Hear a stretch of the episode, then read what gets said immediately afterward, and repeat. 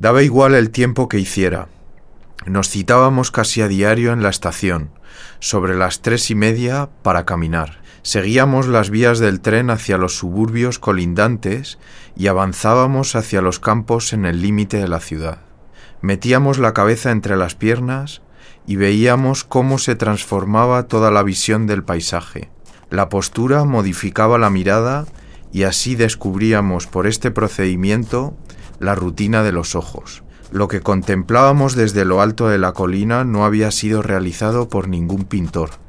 Nos dimos a coleccionar piedras, palos, arenas y todo objeto que tuviera cualidades plásticas.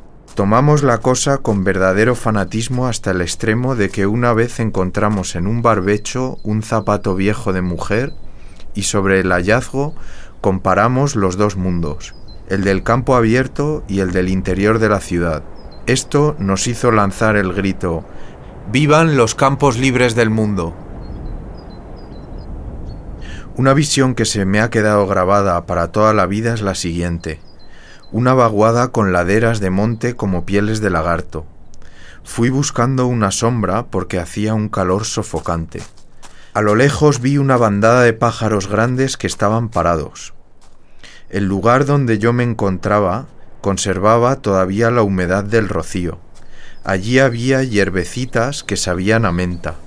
Mientras miraba la bandada de pájaros, vi con emoción que se ponían en pie, derechos. Resultó que eran quince o dieciséis mujeres que se echaron las faldas a la cabeza para protegerse del sol y comenzaron a andar con ritmo de aves, en dirección contraria a la mía.